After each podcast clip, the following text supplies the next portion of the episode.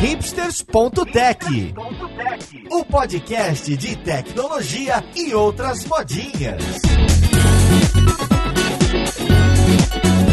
Olá, caríssimo ouvinte, seja muito bem-vindo a mais um episódio desse, que é seu podcast favorito. Meu nome é Paulo Silveira, esse é o hipsters.tech e hoje a gente vai falar como deixar um sistema sem downtime. Como deixar? Não, como tentar deixar, certo? Eu tô muito contente porque eu tô com uma equipe aqui de muita elegância, pessoas que recentemente, ó, algumas pessoas que recentemente mudaram de patamar em suas carreiras. Eu tô animado aqui, tava dando parabéns para essas pessoas, hein? Então vamos lá, podcast, ver com quem que a gente vai conversar nesse episódio de engenharia, arquitetura, de coisas avançadas que para mim já é um mundo alienígena.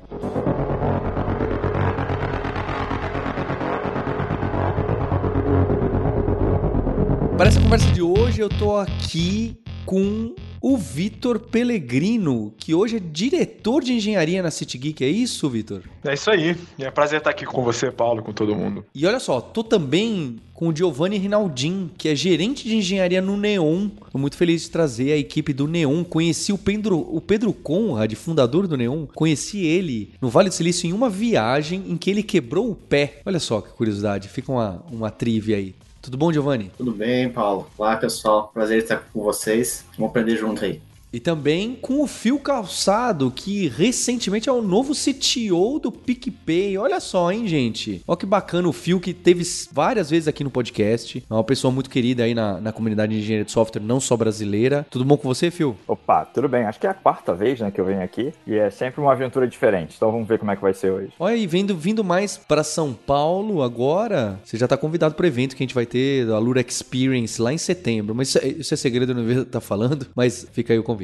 E tô aqui com o Márcio Fraise, que é analista de sistemas. E a Lura Star e tá muito próximo da Lura. Como você tá, Márcio? E aí, Paulo, pessoal? Tudo ótimo. Obrigadão aí pelo convite. Uma feliz de poder conversar com vocês aqui hoje. E para continuar esse time que discute engenharia e arquitetura, tô com o nosso co-host, Maurício Balboa Linhares. Oi, Linhares. Opa, só eu e o Márcio aqui que trabalha, né? Vocês aí é só no e-mail. É, mais ainda, né, Linhares? Porque eu queria saber uma coisa, Linhares. Você teve algum avanço no seu cargo muito recentemente na sua carreira? Não, agora mesma não, né? coisa. Mas então é por isso que eu vou chamar a Roberta Arcoverde agora, que é diretora de engenharia de Stack Overflow, hein, Linhares? Toma, é, olha só, cara. Essa a gente precisa aplaudir de pé, hein? Parabéns, Roberta. Você é nosso orgulho, hein? Pois é. Olha a responsa aí, ó. Olha a responsa, hein, Roberta? Que legal, hein? É, pois é. Hum, carreira nova, né? Começar uma carreira nova. Que bacana, Roberto. Muito feliz de verdade, viu? Acho que você viu, né? A reação aí. Pena que É. eu não filmei. Pena que eu não filmei. Surpreendendo um total de bastantes pessoas. Inclusive o Linhares, né? Que fez questão de me lembrar que eu dizia que eu nunca ia ser gerente, de fato. Mas, ah, mas na verdade já tem um tempo que a gente tá pensando. O Paulo sabia, eu já falava sobre isso com o Paulo há um tempo. Todo mundo que tá ouvindo a gente, dando risada do chefe, que não programa mais e não sabe a última versão e que não sabe entender direito o bug do Log4j, de não sei o que, se como não sei o que, cuidado com a sua risada. Você pode ser a gente amanhã. Cuidado com a sua risada. Todo mundo quer trabalhar menos, ganhar mais, né? gente? Exatamente, exatamente. Então, com esse time fazendo muita inveja, ou quase todo time fazendo muita inveja, eu queria trazer isso. Eu até falei, não é? A gente tinha esse nome muito comum, não sei se muito comum, a gente falava de sistemas de missão crítica. Aquele sistema que, se ele ficar fora do ar, se as requisições, até mesmo se encavalar, ele responde, mas se encavala, as consequências são drásticas, seja para empresa ou pior ainda para cliente, né? Que aí você tem saúde, né? Acho que porque fintech, que eu acho que é a maior parte dos casos aqui, é uma coisa você perder dinheiro, né? O outro você pode perder vidas, não é? É, algumas coisas começam a ficar bem mais complicadas. Então você não pode ter espaço sem resposta, você não pode ter garbage collector passando muito tempo, você não pode ter um monte de outras coisas que, felizmente, no meu trabalho, eu não tenho que conviver com isso. Eu agradeço todos os dias, não é? Então eu queria entender como que isso é visto hoje em dia, isso é trabalhado desde o dia zero, quais são as técnicas, como que a gente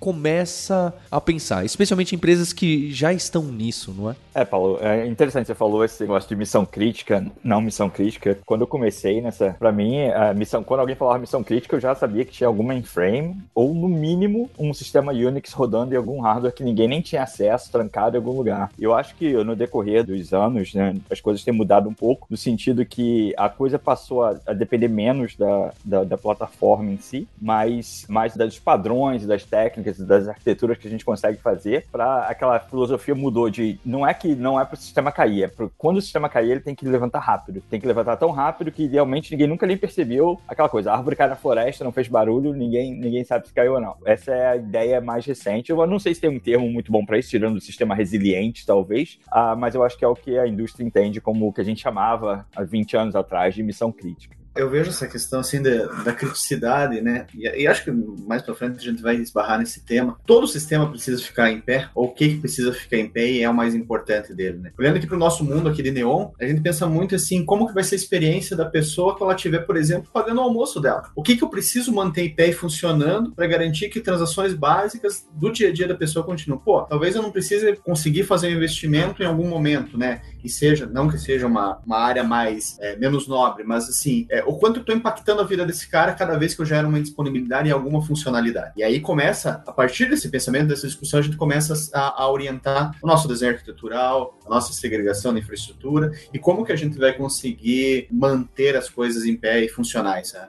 Eu acho que tem também um, uma coisa que é, é, diferente do que a gente viu no passado, na época que a gente chamava essas coisas de missão crítica, que praticamente hoje tudo é missão crítica, né? Então imagina que o, o Paulo aí, que trabalha só assinando documento no DocuSign, se o DocuSign sair do ar na hora que eu tô fechando o financiamento da minha casa, é uma treta grande, né? Porque eu posso perder dinheiro porque eu não fechei o financiamento, né? Pode rolar problema com a, a construtora, pode rolar problema com o banco. E então, até coisas que você imagina, ah, isso é uma besteira, pode estar tá fora do ar, mas a gente não entende o tamanho da consequência, né? A gente já digitalizou tanto as interações que a gente tem que às vezes até em um lugar que a gente não percebe, né, que fisicamente aquilo ali tá digitalizado, mas tá digitalizado, e se aquele sistema tá fora do ar, vai ter umas consequências inesperadas mais para frente, né? Então, a situação que a gente tá hoje, né, com o nível de, de digitalização e integração de todos os sistemas, né? Tanto que toda vez que dá um problema no, no provedor de nuvem, né? Problema no AWS, saiu do ar, você vê o, o, tamanho do buraco que é quando uma coisa dessas dá problema, né? Então, hoje, a, a, a, tem, é claro que existem sistemas que são mais críticos, né? Que dependem de vida, isso tudo, mas eu acho que hoje, essa definição de o que é crítico e o que não é crítico tá muito mais cinza, né? Tá todo mundo junto ali e, e vai ter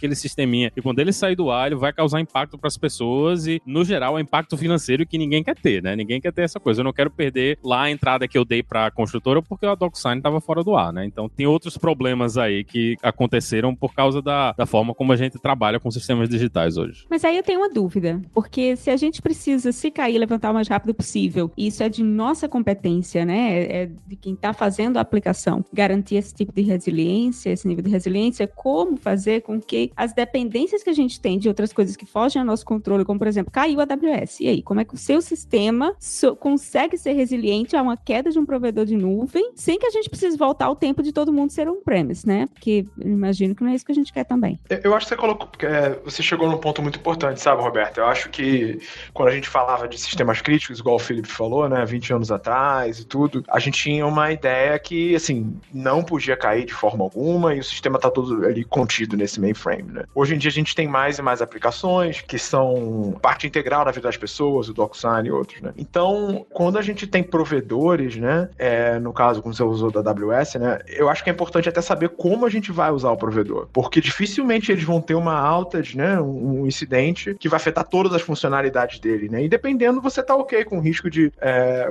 como o Giovanni falou, né, talvez essa área do meu sistema, ela pode ter algum tipo de impacto, mas não o meu, sei lá, minha, minha parte que faz a transação financeira propriamente dita, né? Pra gente, né, eu vejo que é cada vez mais um tópico frequente a gente ter vários servidores, né, desculpa, vários provedores de serviço, né, vários é, vendors, para fazer até o mesmo tipo de, de, de funcionalidade pra gente, para que a gente consiga mudar de um pro outro pros caminhos críticos da nossa aplicação, né? É por aí, sabe? nesse caso, né, a gente tem esse caso da, da AWS muito recente, né, da, que caiu uma, uma região. Então a gente fala muito aqui a respeito, pô, como que a gente trabalha multizona, como que a gente trabalha multi-cloud, né, como que a gente consegue, e não vem né, só o trabalho de se contratar, pagar e tudo mais, vem toda uma, uma governança em cima disso, a distribuição das tuas aplicações, dos seus serviços, né. Eu acho que aí entra também um, um passo de, de, estratégia de continuidade, né? De como que as coisas vão se manter caso eu comece a ter com meus parceiros problemas. Acho que faz parte desse plano. Aí cada 9 a mais que a gente coloca ali na, na disponibilidade aumenta exponencialmente ali uh, o custo disso tudo, né? Então, ok, né? Pegando esse exemplo aí da AWS, eu poderia, por exemplo, ter uma réplica de tudo na Azure. E aí, ou então até um premise, que eu, não façam isso, mas daria pra gente ter né, uma nuvem distribuída, nem o Vitor comentou tal. Mas isso, obviamente, vai aumentar todo o custo, não só de infra, até né, de pessoal ali. Você vai ter que ter um domínio tanto na AWS quanto na Azure, e aí, né, como é que você vai fazer isso? É, então tem sempre que pesar ali se, se o custo disso vale a pena ou não. Né? Será que para manter meu blog no ar aqui, eu tenho que. É, qual que é a disponibilidade que eu preciso disso? Né? Então, ok, né? A AWS teve alguns casos aí em 2021 que né, foram, pegou muita gente de surpresa e tal, mas será que uh, ficar 99,999% do tempo já é suficiente para o meu cenário? Será que eu preciso realmente de mais um 9 ali à direita e aumentando o meu custo exponencialmente ali? Então, uh, sempre tem que fazer essa conta, né? É, o que o Márcio falou agora é interessante para mim, porque a gente, nesse início aqui, está falando muito de infraestrutura mais básica, né?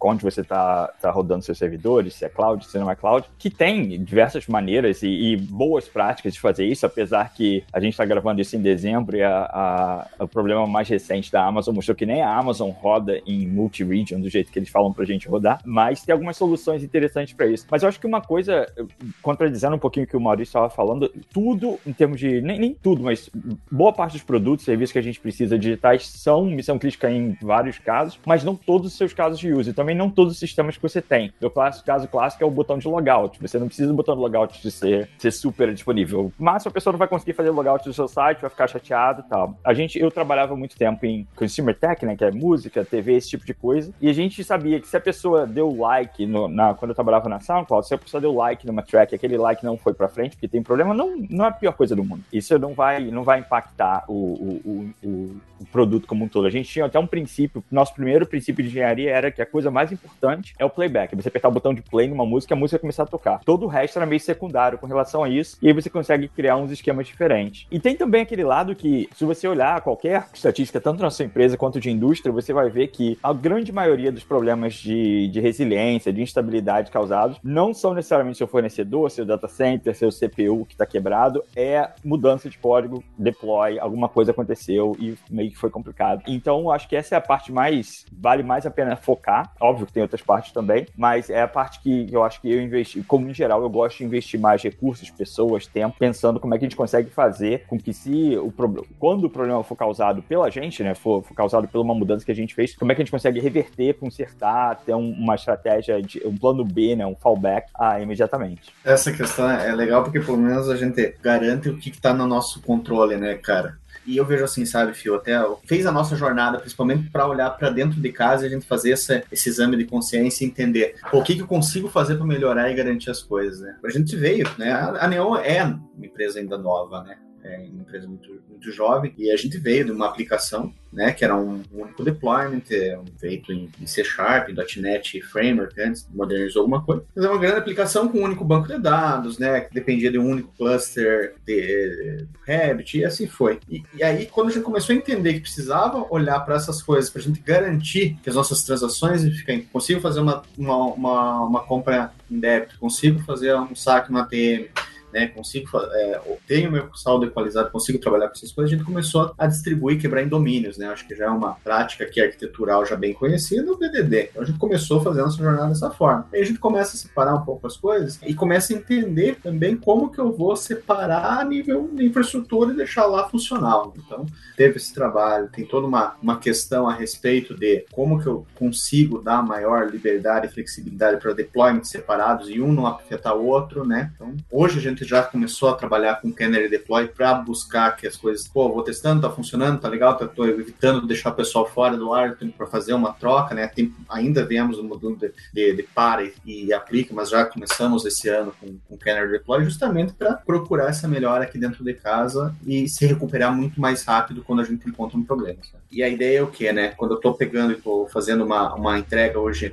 nessa nossa primeira versão agora com Kenner é o que? Eu coloco uma, uma versão nova da mesma aplicação e roteio um pedaço do meu tráfego para essa nova versão, enquanto todo o resto continua funcionando na versão antiga. Uma vez que, pô, tá suportando, tá, tô tendo meus, minha, minha, minha funcionalidade de negócio, que é o principal objetivo, tá legal, eu tô conseguindo suportar, minha infraestrutura tá conseguindo suportar essa nova volumetria ou essa nova busca pela funcionalidade, porque geralmente vem associado a uma campanha de marketing e tudo mais.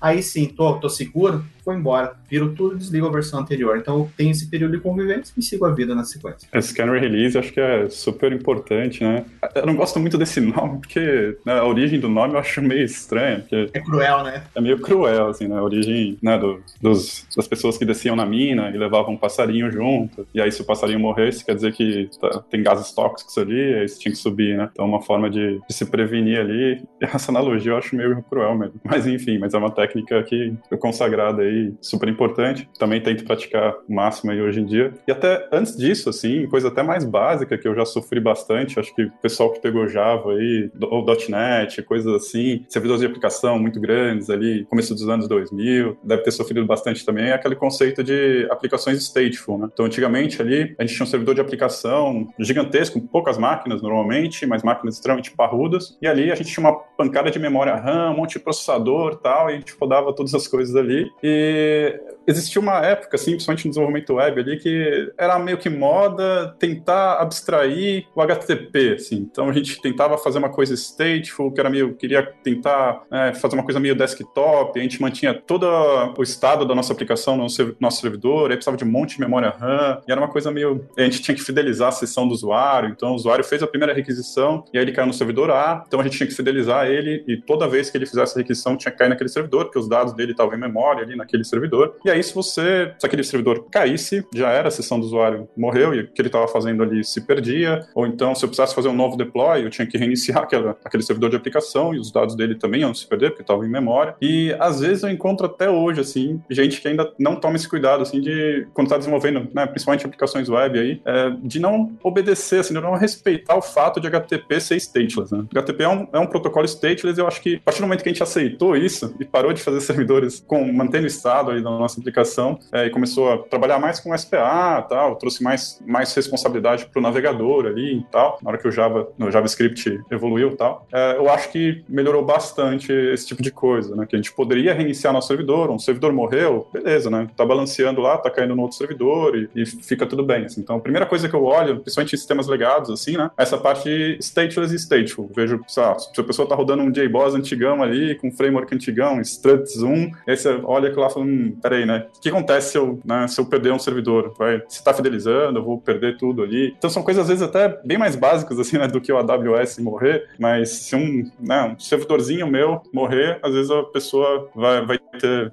impacto direto ali, vai ser meio, meio ruim. Né? Uma coisa, seguindo um pouco o que o Márcio tá falando, que eu gosto de fazer em, em, em termos de sistema desenvolvido interno, que geralmente a gente acaba desenvolvendo algum, algum, não é um framework, mas é uma camada fininha no topo das bibliotecas, que a gente usa esse tipo de coisa para, por exemplo, fazer requisição HTTP, ou esse tipo de coisa. E um dos motivos que eu gosto de ter esse controle é porque, por exemplo, a gente fazia muito isso na SoundCloud. Cada requisição HTTP que você fazia, você tinha que usar a biblioteca que a gente tinha, que chamava SGKit, e essa biblioteca exigia que você colocasse basicamente o que é uma, um, uma, um tratamento de exceção. Você tem que dizer exatamente o que acontece quando dá um problema nessa requisição. Abre chaves, fecha chaves. É, pois é. No, como era escala, você não conseguia fazer o abre chave, fecha chave. Mas você podia fazer, se foi isso, então explode. Chama a mãe. Tá bom, desde que você explicitamente escreveu chama a mãe, tava de boa. O que não podia ser é aquela coisa indefinida do ninguém sabe o que vai acontecer quando esse servidor não pode ser alcançado, esse tipo de coisa. E o engraçado é que a gente tá, de novo, gente tá falando de Amazon e tal, essas coisas maiores e com maior recurso até para ficar online. E às vezes não era isso, às vezes era um parceiro que você tenha, que é uma empresinha de três pessoas que os caras não conseguem manter o sistema no ar 24 por 7 e você depende muito daquilo, então você tem que ter um plano B, o famoso fallback, para o que acontece quando aquele cara não tá no ar. E eu gosto muito de fazer isso parte do, da biblioteca que as pessoas estão usando para escrever código no dia a dia e forçar, preferencialmente no sistema de tipo já, a pessoa a pensar o que acontece quando dá uma merda aqui.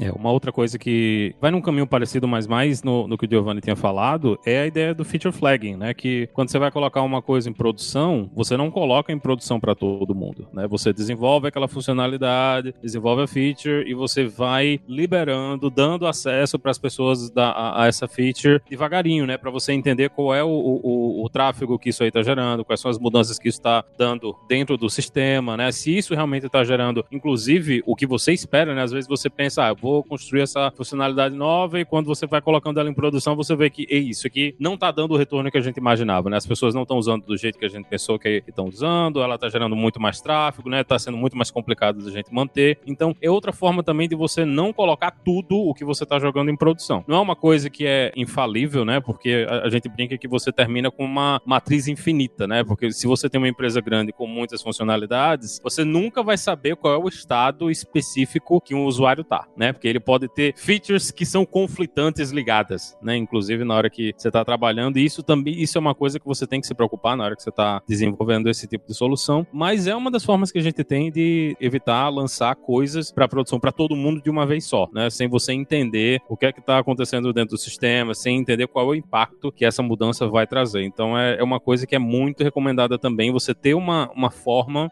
de colocar as coisas em produção, né? Colocar funcionalidades em produção para uma fração dos usuários, em vez de ser sempre tudo para todo mundo o tempo todo. Achei bem bacana isso aí, Linhares, e tentando complementar um pouco, até indo além dos servidores, e, e né, normalmente a gente vai falar de feature flags mais no, no, lado do servidor e tal, mas eu tenho experimentado nos últimos anos também fazer isso é, em aplicações, em apps, né? Apps mobile. Porque, por exemplo, se eu pegar um. Eu estou desenvolvendo um app de um banco aqui, e ah, meu servidor está tudo ok, eu estou hospedado ali na AWS, a AWS está tudo ok, todos os meus serviços estão tudo ok, mas alguém comeu bola ali no, no aplicativo e a requisição não está sendo feita por algum motivo, está tá entrando algum problema ali, e o app não está conseguindo nem conseguir fazer a comunicação com o servidor, ou está fazendo, mas está esperando um tipo diferente, né? Tem algum problema ali no contrato da API e o meu usuário não está conseguindo mais uh, fazer o que tinha que fazer. Não posso ter essa situação, né? Então, também tem outras técnicas complementares a essas, né? Então, você vai ver termos como phase release, quando você está desenvolvendo apps, que é mais ou menos bem parecido com isso aí também. Então, você vai, uh, em vez de você fazer o deploy para 100% das suas usuárias, você vai fazer um deploy ali, uh, no caso da Apple, por exemplo, se você optar ali para fazer um phase release, ela vai demorar até 7 dias para fazer o deploy. No primeiro dia, você vai disponibilizar só para 1% dos usuários, depois para 2%, depois acho que para 5%, e vai aumentando. No penúltimo dia, acho que é 50%, no último dia vai para 100%. Então, você vai monitorando ali, junto com, claro, né? Você tem que ter ferramentas ali para ver se está tudo ok, além de também ouvir os seus usuários ali, né? Se você disponibilizou para 1% das pessoas ali e começou a dar um erro muito crítico, você já consegue barrar aquilo e falar, não, para, né? Para a distribuição, vamos tentar entender o que está acontecendo, e pelo menos você minimizou um pouco o seu impacto ali, né? Então, só 1% vai ser impactado, que é muito ruim, né? Então, você também tem que praticar outras coisas, né? Testes automatizados e fazer outras técnicas ali de boas práticas de desenvolvimento de software. Mas mesmo com todas essas boas práticas, ainda tem essa outra rede de proteção ali no final que eu acho que é sempre legal tentar aplicar. Nessa questão, assim, entender, chegando mais perto do desenvolvimento, né? Eu vejo, né, aqui, até na própria esteira, né? Você já vai tomar alguns cuidados, você vai rodar alguma é, validação, os testes unitários, validação da tua qualidade do teu código, vai ver se tem vulnerabilidade, justamente para não cair naquele ponto lá no começo que foi comentado de, pô, eu estou injetando problemas para o meu ambiente, vou gerar disponibilidade porque eu vou tirar alguma coisa do ar, ela não vai funcionar e tudo mais, né? E aí eu fiquei pensando, a respeito daquele que comentou, não é um framework, mas é uma, uma abstração na frente das aplicações que o Phil comentou, é o seguinte, a gente aqui tem uma prática, putz, ajuda demais, demais essa situação de retornar alguns problemas ou cada um reconstruir coisas ao seu jeito, né? Porque isso é inevitável. Pô, vou fazer uma conexão com o banco, cada um escolhe uma sua biblioteca melhor é, lhe apetece, vai misturando, de repente tem uma bagunça dentro da empresa. Aqui a gente tem uma prática de, de inner source, que é o neon source. Basicamente é uma comunidade, né? Tem uma galera ali que se junta para essas bibliotecas que são compartilhadas, conexão com message broker, com banco, com é, ferramentas, justamente para manter essa camada padronizada. A gente começa a ver que diminui uma série de problemas, né? Eu já não vou acelero o meu desenvolvimento e evito entregar coisas com problemas na, na produção, sabe? É, você encostou num ponto bom aí em relação a, a, bibliotecas e desenvolver isso com uma comunidade interna, né? Uma das coisas que eu também acho muito importante, ter muito claro o que que significa ser, ter o seu serviço, né? Sendo um bom cidadão desse ecossistema interno da sua empresa, né? Então, por exemplo, se eu tenho um serviço, ele está no ar, mas ele não, não tem nenhuma ferramenta de login, de monitoramento, isso é aceitável? Não é? Ok, eu tenho que codificar isso, se possível, né? Seja de maneira de biblioteca, seja uma maneira de você testar esse tipo de requerimento como fase do teu build, né? Ter algum tipo de checklist automático, né? E uma vez que você tem esse monitoramento, será que a gente está guardando a informação que nos interessa em todos os componentes que a gente tem? Será que a gente guarda cada um dos requests que a gente tem nas aplicações? Qual foi o endpoint, entendeu? Então eu acho que esse é o tipo de coisa que quando você tem essa prática, né, de ter um grupo apoiando o desenvolvimento dessas bibliotecas, né, seja um grupo que só faz isso ou um modelo de crowdsourcing interno da empresa, né, eu acho que é muito importante você ter essa codificação, né, essa, essa ideia do que, que é que a gente quer que todas as aplicações façam, né, de maneira, é, enfim, institu, institu e não vai sair, enfim, né, definida. Exato, obrigado. eu, pra quem não sabe, eu trabalho com o Vitor desde 2006, então eu, eu, eu falo é, o dele. Exato, obrigado. Mas uma coisa que você tocou também agora, Vitor, que é importante é, eu tenho um monte de opinião sobre como desenvolver biblioteca interna, o que funciona e o que não funciona, mas aí vai um hipster todo só para isso. Eu achava que a solução era não desenvolver interno. Bom, para dar o um resumo do, do o, o, o, spoiler do próximo hipster que a gente vai falar sobre isso, o, não é que não é para não desenvolver interno, você não desenvolve, você, você constrói uma abstração em cima de algo que já existe. Não desenvolva suas próprias bibliotecas de cliente HTTP, esse tipo de coisa, que isso não, não dá nada. Mas você codificar as boas práticas através de bibliotecas, especialmente se você tem uma linguagem razoável com um sistema de tipos, funciona muito bem para você criar uma uniformidade. Mas tem vários. É um campo minado essa região. Uma coisa eu acho pulando, o que o Vitor fez uma ponte interessante foi: a gente falou bastante de tecnologia e ele mencionou o que, que é have considerado pronto para produção ou não. Aqui aí você começa a entrar em checklist, essas coisas, esse tipo de production readiness, que é o termo normal. E vem a parte de cultura também, né? Que eu acho que uma das coisas mais importantes, eu lembro, eu tinha acabado de entrar na, na SoundCloud em 2011, era, eu tinha acabado de mudar para Berlim, era a única pessoa da empresa que estava na cidade, todo mundo tinha viajado para ficar com suas famílias, eu estava no Natal, mais ou menos essa época do ano, a semana entre Natal e Ano Novo devia ser, e eu vi, estava fazendo algum trabalho, estava sozinho em casa, vi que o, a nossa API estava toda fora do ar, e eu não tinha entendido porquê, até eu ver que um certificado de SSL tinha expirado. E não tinha monitoramento, que é clássico, não ter monitoramento certificado de SSL,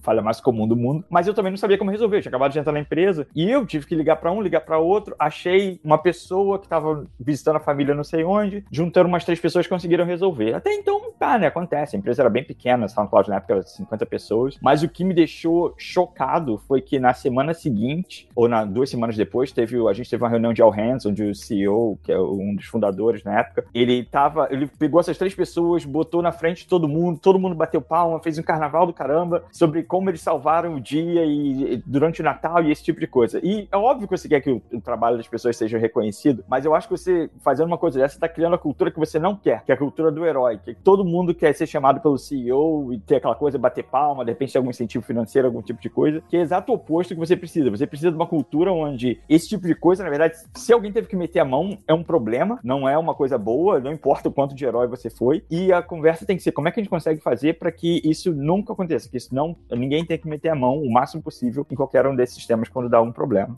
Inclusive, se você precisa validar a validade de certificado TLS hoje, tem alguma coisa muito errada na sua infraestrutura, né? A gente não deveria. Hoje, se, se você está ouvindo esse podcast, você ainda precisa fazer isso, você não está usando um serviço automático de, de fazer o reload, instalar o certificado SSL, pelo amor de Deus, vai lá é, e bota Let's Encrypt na empresa toda e esquece que isso existe. Não, não deixa isso acontecer. Não vai ser legal quando todos os sistemas saírem do ar e rolarem uma coisa dessa. Mas isso é uma coisa interessante porque a gente até, eu, pelo menos assim, na minha, na minha experiência pessoal, até começar a surgir essas coisas de, de DevOps, a gente receber aquele primeiro DevOps Handbook, eu acho que a gente não tinha uma literatura bem definida sobre isso. Era tudo muito espalhado, né? Você via em, em livros de arquitetura o pessoal passava por cima desse tipo de coisa e eu imagino que em, em empresas maiores, né, como o Google, que saiu a coisa do SRE Book, né, e, e Facebook e Amazon, eles devem ter uma experiência diferenciada, né? Eles provavelmente já tinham essas coisas codificadas internamente, mas quem não estava dentro desse, desses ambientes, eu, eu não sei se existia a visibilidade para esse tipo de coisa, né? Para uma empresa menor, né, como era o caso da, da SoundCloud nessa época que tu entrou, Phil, eu, eu não sei se dava para quem estava nesse ambiente entender esse tipo de coisa, né? Porque a gente não tinha muita a discussão de o que é que era isso, né? O que é que é importante em, em, em production readiness, né? É, é, até uma coisa. É, é, uma, é tudo isso são coisas novas, né? Que apesar de que em engenharia todo mundo já está fazendo isso já desde, lá, lá desde Guaraná de rolha, né? Na invenção da Coca-Cola,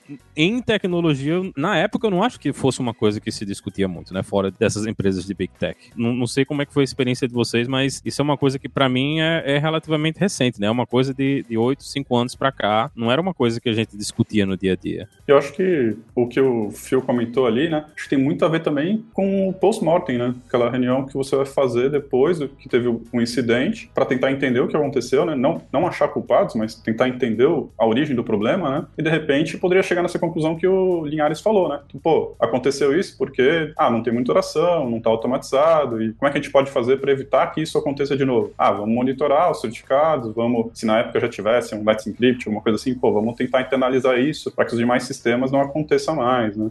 Depois que acontece o incidente, acho que mais interessante, né, do que aplaudir quem corrigiu, claro, isso é importante, mas tem essa questão da cultura do herói, que eu também acho péssima, concordo total ali com o Phil, é horrível, essa, essa é uma cultura que eu também tento evitar, mas juntando tudo isso, acho que a gente consegue chegar numa solução que vai evitar que aquilo aconteça de novo, né? O mais importante de tudo é entender o problema e evitar que aconteça de novo. Ou mesmo que não evite que não seja o cara que acabou de começar, que não sabe nem com quem falar, que seja quem detectou e fica no. Na época nem tinha Slack, era RC que a gente estava usando ainda. Falando, gente, eu acho que alguma coisa está quebrada. Acho que alguma coisa está quebrada. Podia ser que não, eu não sabia o suficiente nem para saber se alguma coisa estava quebrada. Acho que esse foi o, maior problema é, na, no tempo de reação à situação. Cara, isso daí, ó, post-mortem, o Márcio comentou, é uma, é uma prática muito, muito boa, né? Primorosa para os times aprenderem. Ele vai cobrir o gap de aprendizado que alguém porventura não sabia. Você vai cometer um, um erro porque você não sabe, não vai ser deliberado, né?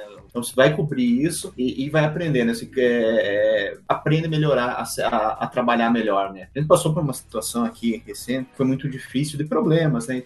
Essa postura de ir lá, entender, falar abertamente do problema, quem estava mais envolvido, putz, contar sua, os seus racionais de por que, que levou a, a tal situação, foi fantástico. A gente aprendeu muito, gerou trabalho, né? Saindo das reuniões, gera trabalho, vai para backlog, se prioriza trabalho, isso aqui. Mas assim, acho que o que você é, descobre depois do, do, de uma crise a respeito, você aprende mais a respeito do seu ecossistema e como você é, consegue tratar isso é, é, é muito legal. É, eu acho que é importante, né? Você falou, né, de como aconteceu algo, né? É, digo, você disse como por que aconteceu algo, né, durante essa reunião de post-mortem, né? Eu acho que também é muito importante ser discutido nessas reuniões como aconteceu algo e como nós respondemos a essa coisa que aconteceu, né? Porque não são só os problemas dos sistemas, né? o sistema é uma parte fundamental de, da disponibilidade, né, da, de, da experiência que os nossos usuários têm, mas os nossos processos e as pessoas que operam sistemas também são parte vital, né? Então, uma das práticas que a gente adota é durante essas, a gente chama de é, análise de incidente, né? Essa reunião de post-mortem. A gente vai, olha a timeline, né, fala, olha, nesse momento aqui, no minuto 2 do nosso incidente, alguém pensou que algo poderia estar errado, né? E no minuto 3, ele, essa pessoa decidiu mandar uma mensagem IRC, entendeu? Demorou meia hora até que alguém respondesse. E, e a gente analisa, né? O que, que eu poderia fazer naquele momento, o que alguém sabia, que informação alguém tinha que o outro não tinha, que poderia ter reduzido a duração desse incidente, né? Então, tudo isso é uma, eu acho que é uma prática muito poderosa que vem desse tipo de conversa que você tem, tendo uma cultura, né, de não ter culpa, né, de não glorificar os heróis que tiraram a empresa daquela situação, mas de você realmente olhar como a gente fez, o que aconteceu, como a gente melhora no futuro.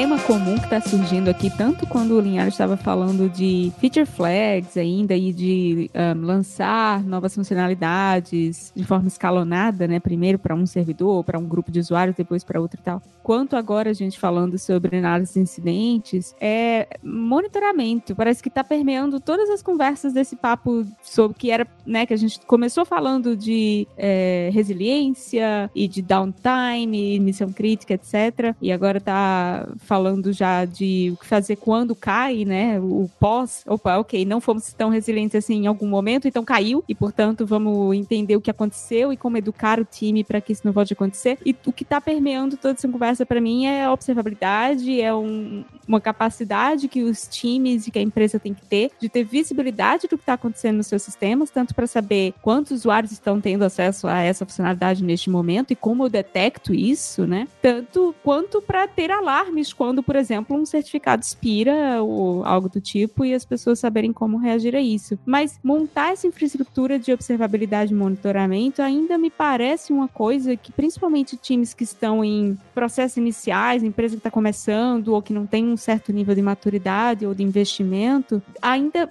esbarram muito na dificuldade do custo que é de montar essa infraestrutura, não do ponto de vista de grana necessariamente, mas até de conhecimento, né? De como que eu faço para monitorar tanto coisas do tipo essa funcionalidade está sendo usada ou não, quanto coisas do tipo esse certificado vai expirar ou não, né? Que são estão em níveis diferentes. Eu acho que uma coisa interessante que você falou agora, Roberto, é que tem essas duas partes, né? A parte mais tecnológica e a parte mais do impacto no, no negócio, no serviço que está provendo. E a parte tecnológica era a situação onde era muito difícil você fazer monitoria, a quantidade de vezes que você tem que usar Stats Dynamon e Graphite, back, vai 10 anos atrás, era absurda. Mas desde... E a única solução que tinha mais ou menos era New Relic, mas New Relic sempre foi extremamente caro, é uma empresa que é complicada de lidar, então as pessoas não usavam tanto quanto deveriam. Mas hoje em dia tem bastante coisa, tanto é, de graça, eu livre, como paga, que funciona bem nesse caso. Mas um problema que eu sempre tive, eu acho que em toda empresa que eu trabalhei, foi chegar para uma pessoa de produto, algum líder de produto, falar: me dá um inventário de todas as funcionalidades que a gente tem, que eu preciso saber, e qual é a criticalidade de cada uma. Eu não sei exatamente porquê, mas o pessoal de produto não gosta disso. Ninguém quer ficar listando tudo que tem, não, é um exercício que geralmente eu tenho que fazer eu mesmo para começar a criar esses, esses fluxos, né? Olha, esse fluxo aqui é de extrema importância. Como eu falei antes, o fluxo do logout, ninguém liga,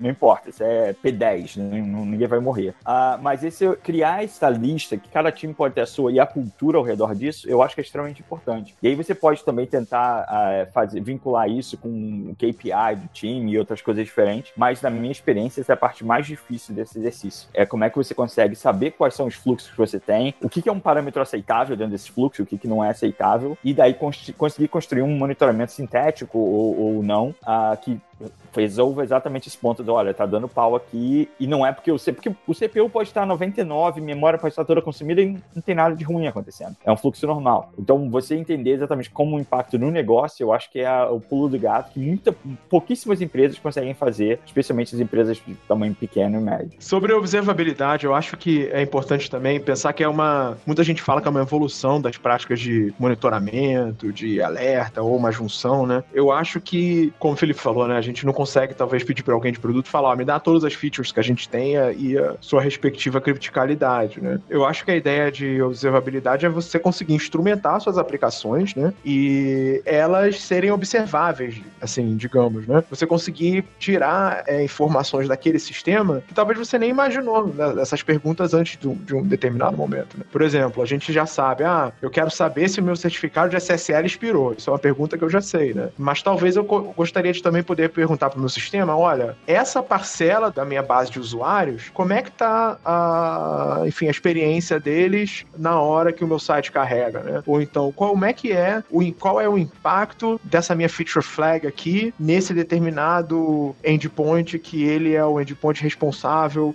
por uma funcionalidade é, X do meu sistema. Né? Então, pensar um sistema dessa forma e, e, durante o desenvolvimento você conseguir instrumentar esse sistema para que você consiga fazer esse tipo de pergunta é algo muito poderoso. E essa mudança de, de mindset eu acho que é o que a gente está vendo muito na indústria hoje em dia. O que eu vejo bastante, assim, sabe? Percepção minha. A galera, quando começa, né, um produto novo, um software novo, e ainda não existe uma maturidade na empresa, a empresa também é nova, né? Eu faço no máximo log para que me ajude a responder se eu tiver algum problema em algum momento. E morreu por ali. Não tem mais nada além disso. E às vezes convivo por muito tempo dessa forma. E aí eu começo a ganhar corpo, ganhar volume, né? E coisas que talvez eu devesse responder como quanto que esse processo tinha que estar tá aguentando de requisições? Será que é muito isso que eu tenho agora ou não? Eu já não consigo fazer. A coisa vai evoluindo, vai avançando. De repente, o problema que foi numa aplicação num, que ninguém esperava que fosse afetar em nada, de repente está ecoando no meu transacional. Porque eu já não tenho correlação das coisas, eu não tenho uma é, visão de todo todo o meu ecossistema, né? E aí os problemas acontecem. Aí eu entro numa crise, começo a olhar somente para o mundinho que eu entendo que é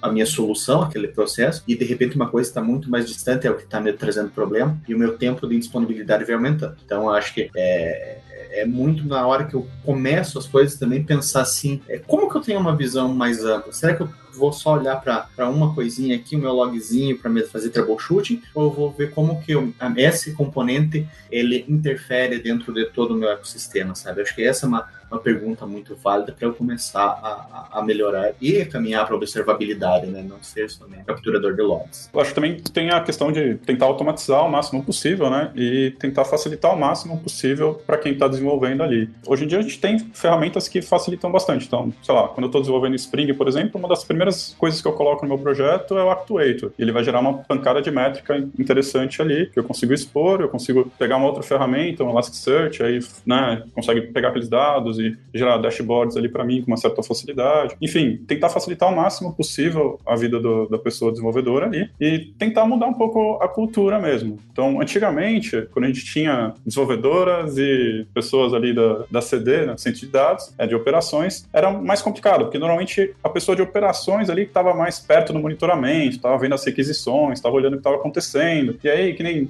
é, acho que foi o Fio que deu um exemplo, né? Ah, a máquina está com 99% de CPU. Ah, então, nossa, vamos ligar para o desenvolvimento. Aí o desenvolvimento fala, não, isso é normal. É, então, é difícil, você tem que quebrar um pouco esse silo, e aí vem a cultura DevOps mesmo. Então, quando a gente traz agilidade, traz essa cultura de tentar trazer um pouco mais de responsabilidade para o time de desenvolvimento, começa a tentar quebrar esses silos e eu achei legal também o exemplo que o Phil deu, que trouxe até cliente junto nisso, né? Então, pô, vamos definir tudo aqui, todo mundo junto. Então, tem que ter centro de dados, tem que ter desenvolvimento, tem que ter cliente, vamos gerar uns dashboards, vamos tentar analisar o que está acontecendo. E é difícil, não é, não é muito fácil, mas acho que tem ferramentas cada vez mais interessantes aí, principalmente quando surgiu microserviços, né? É impossível você fazer microserviços sem ter essas ferramentas. Então, cada vez mais que a galera está tentando adotar microserviços, eu acho que tá invariavelmente estão nascendo ferramentas ali para tentar trazer um, um, pouco mais disso para você. E aí talvez entre até o que falaram lá atrás, não lembro se foi, acho que foi o Phil também que falou da, de criar uma abstração, né? De você não nunca acoplar o seu código direto com uma biblioteca, uma coisa assim, né? Na, na arquitetura de software a gente costuma chamar isso de é, camada anticorrupção. Então, em vez de você se acoplar a uma biblioteca que vai fazer uma requisição HTTP ou uma mensageria, né, que vai postar uma mensagem, fazer alguma coisa assim, a gente cria uma abstração do nosso lado ali, basicamente uma interfacezinha, uma implementaçãozinha bem boba que vai, aí sim essa implementaçãozinha vai estar acoplada com a nossa dependência, mas a pessoa que está desenvolvendo nunca vai é, interagir diretamente com essa implementação. Ela vai utilizar sempre a, a dependência, né? Então vai injetar a dependência e aí vai conseguir consumir ali o, o serviço, mas de uma forma muito mais desacoplada. E aí entra até um pouco, voltando um pouco nisso, assim, a gente consegue, nessa abstração, colocar algumas coisas a mais. Então, o que eu costumo fazer, por exemplo, é, se eu vou fazer uma requisição HTTP, ou qualquer coisa que tenha I.O., né, eu tenho que ter timeout. Isso é obrigatório. Não, não posso fazer uma requisição e não ter timeout. Eu não posso fazer uma requisição e não ter, não ter um tratamento de erro. Mas tem bibliotecas que permitem isso. Tem bibliotecas bem grandes de requisição HTTP que eu fiquei,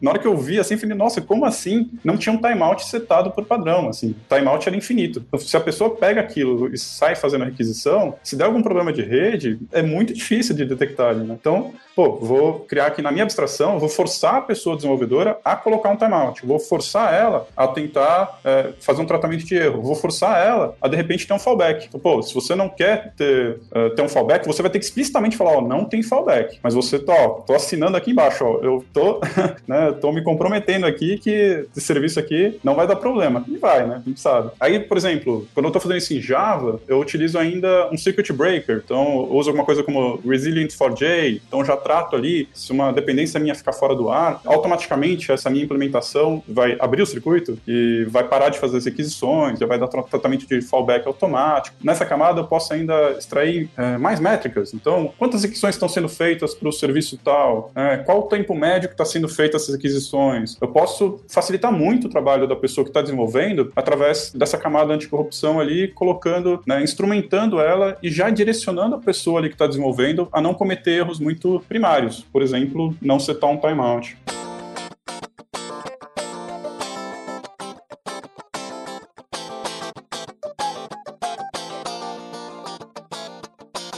Pessoal, a gente não falou, eu acho que a gente não falou, nas. É engraçado, né? Eu fico pensando, né? O ouvinte tá aqui falando, pô, mas não falaram disso, né? Bem, isso sempre tem, né? É, a gente sempre toma paulada disso. Mas eu quero dizer, um que eu não vi, vai.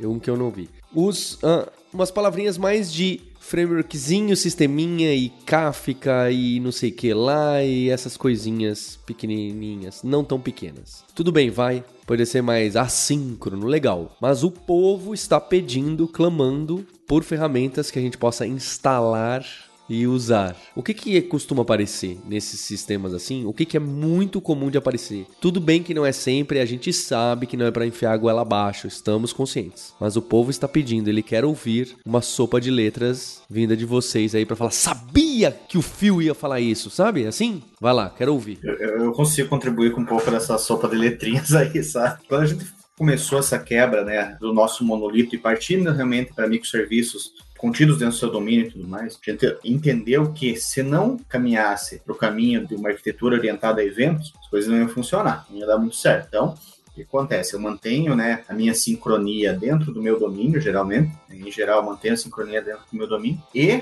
a informação né, é distribuída, né, tenho ali uma cópia controlada a partir do, do broker de mensagem. Né? Hoje, a gente utiliza como, hoje a gente utiliza como broker de mensagem o Kafka. Né? A gente utiliza isso como serviço na, na Confluent, mas é esse o, o, o que a gente faz. E aí, né, dentro de consumo e tudo mais, e a, a forma que os domínios eh, se comunicam através do Command Query. Né? A gente utiliza o padrão CQRS aqui justamente para poder ter uma, uma distribuição de carga de, de requisições, as coisas certo. Então, posso na minha, no meu message broker, quem quiser vai lá e pesquisa e pega essa mensagem, né? E também, se eu quiser fazer uma pergunta ativa, recuperar uma informação ativa para o meu domínio, ou através de um banco MongoDB ali que responde, é onde é feita a pesquisa, sabe? É uma outra coisa que vai ser bem comum, é, seguindo essa coisa dos frameworks, né? Que matando pauta do futuro episódio é não fazer framework e usar coisas externas, principalmente para chamadas de rede, né? Inclusive o, o Phil trabalhou com isso, né? Na, no Linkerd ali no, no passado e a gente tem o Linkerd Envoy que a gente chama de Service Meshes, né? Que implementam várias dessas funcionalidades de controle de rede para as aplicações sem que você tenha que implementar isso diretamente na aplicação. Então tem várias regrinhas como forçar timeout, né? Fazer rate limit, fazer circuit breaker, colocar todas essas coisas de forma externa à aplicação, né? Inclusive se você estiver usando Kubernetes, você pode usar magia negra lá e fazer isso funcionar com o Kubernetes, né? Eu não vi ninguém conseguir fazer, mas dizem os tutoriais do YouTube que dá para fazer. Mas tem essas soluções também, né, que você pode fazer e eu acho que uma, um dos lugares que o pessoal esquece muito é o diabo do banco de dados, que no fim das contas o que mata todo mundo é o banco de dados, né? E se você usa um, um banco relacional que tem um primário e duas réplicas e a única solução que você tem para quando o primário sai do ar é que tem que passar para uma réplica, você vai ter problemas de downtime, né, dependendo do tráfego que você está recebendo. Então, o ideal é se você realmente quer muita, né? Você, você realmente precisa de confiabilidade, né? Você precisa que as coisas estejam no ar. Talvez seja a hora de você começar a repensar esse uso de bancos de dados relacionais com primários e réplicas para os bancos mais avançados, né? Os bancos que são naturalmente distribuídos, coisas como Vitesse, né?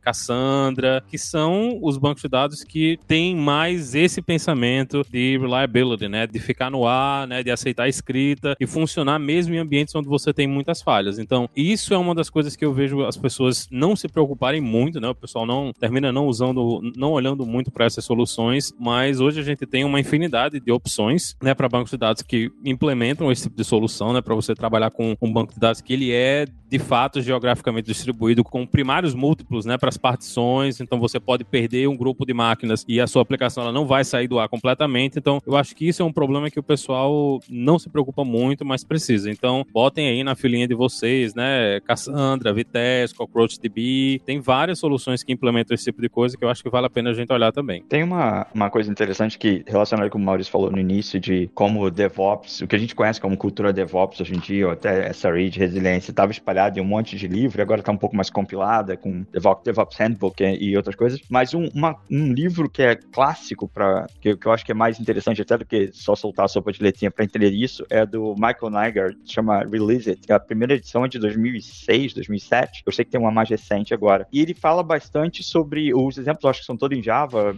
Java 2EE ainda, mas ele fala bastante em diversos conceitos que são usáveis até hoje. A gente estava falando de timeout. Ele, basicamente, o, o, o, livro diz que você tem que ter um timeout. Não importa se o timeout, o, o, o timeout padrão é pouco, é muito, a pessoa ajusta se ela quiser, mas tem que ter um timeout que faça sentido. Recentemente, ó, quase dois anos atrás, eu tive um problema enorme em produção exatamente porque alguém estava falando com o Red sem um timeout na, na, conexão, e daí você começa a empilhar uma conexão na outra, porque começa a receber mais requisição, aquela coisa do dogpiling, que, que acontece muito com o sistema de auto, um, ah, de auto acesso. E se tiver um timeout que fosse de um minuto, já ia ter resolvido o problema, que já era um absurdo. Mas o timeout, que é um, era padrão, acho que o padrão da biblioteca ou da infraestrutura que a gente estava usando era semanas de timeout. Então, esse livro, extremamente recomendado. De novo, tem uma edição mais, mais recente, mas o, o nome é Release It, bota aí o, o link nas, nas, notas se puder, que foi um dos primeiros livros a conversar sobre esse tipo de coisa de uma maneira mais prática, que não fosse aquela coisa mais acadêmica de modelos de risco, isso e aquilo, ah, mas colocar na cara do desenvolvedor mesmo. Muitas dessas coisas acabou sendo incorporado em outra literatura, literatura mais nova, combina um monte de coisa diferente, mas eu ainda acho que esse é um livro bem importante para todo mundo ler.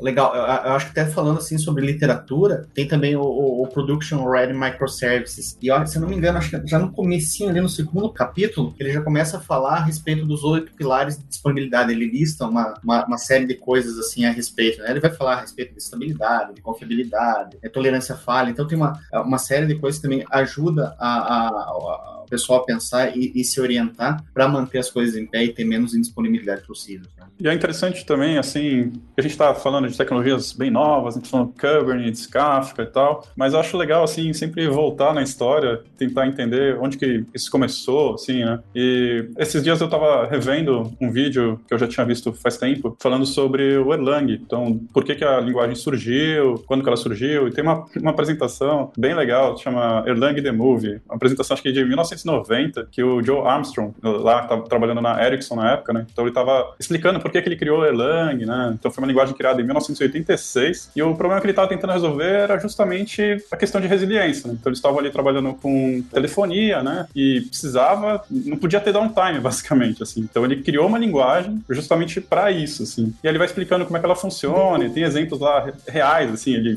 ele arruma um bug, né? Simula um bug né, no ambiente dele de produção, ele faz uma ligação no telefone, e aí mostra o bug acontecendo, mostra né, um debug ali, e depois corrige a aplicação, aplica o patch em, em, produção ali, sem ter zero de downtime, assim. E basicamente o Erlang vai trabalhar justamente com uma arquitetura orientada a mensagens, né? Então a pessoa lá em 1986 já estava pensando nisso e tentando resolver esse problema, e hoje em dia a gente está resolvendo basicamente da mesma forma, mas talvez um pouco mais complexo ali, com Kubernetes, com Kafka, né? Mas basicamente não mudou tanto assim a, a, forma de resolver. Basicamente é orientado ao evento e tentar fazer coisas mais resilientes, tentar fazer coisas mais assíncronas, enfim. É interessante voltar assim e ver que na verdade não mudou tanto assim. Nunca muda. Pessoal, vou deixar os links que a turma colocou aqui. Acho que a gente explorou de diversos lados, não é? É um tema complexo, né? Eu vou, de deixar alguns aqui já participaram. É, vou deixar aqui também o link para os Alura Cases, né? Que a gente faz estudo de caso com algumas empresas. Já fica o convite aí para PicPay, para o Neon participarem, para a gente fazer estudo de caso da arquitetura, de algum pedaço da arquitetura que vocês acharem interessante. Não precisa nem ser missão crítica, não pode ser alguma parte interessante. Olha, isso aqui pode cair e não tem problema. Eu, eu gosto desses problemas também, tá? E queria agradecer a toda a equipe e dar parabéns aqui aos recém-promovidos. Olha só, é muita gente aqui com, com promoção. Vou deixar também porque foi aquilo, né? A Roberta também colocou da observabilidade, acho que foi a Roberta que falou. Tem alguns outros né, o, o, de Platform Teams, né, que eu acho que também foi um que o Fio Calçado participou. Tem alguns outros podcasts que estão completamente relacionados ao assunto aqui, inclusive exploram com mais profundidade temas específicos que alguns de vocês trouxeram aqui, certo? Vou deixar esses links que dá até para montar uma série desses de arquitetura. Deixar agradecimento também a você, ouvinte, pelo download, pela audiência e por reclamar que tal ferramenta não apareceu. O Erlang apareceu aí, olha. E a gente tem um compromisso na próxima terça-feira. Hipsters, abraços. Tchau.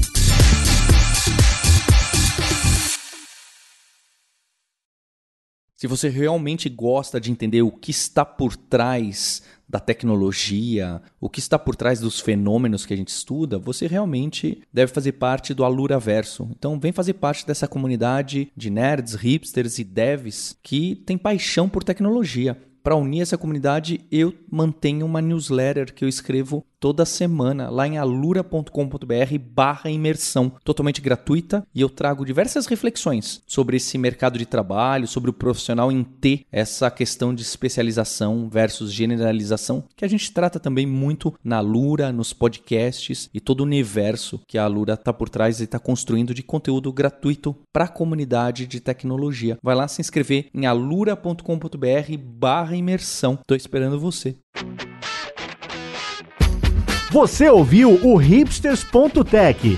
Produção e oferecimento alura.com.br. Mergulhe em tecnologia. Edição Radiofobia Podcast e Multimídia.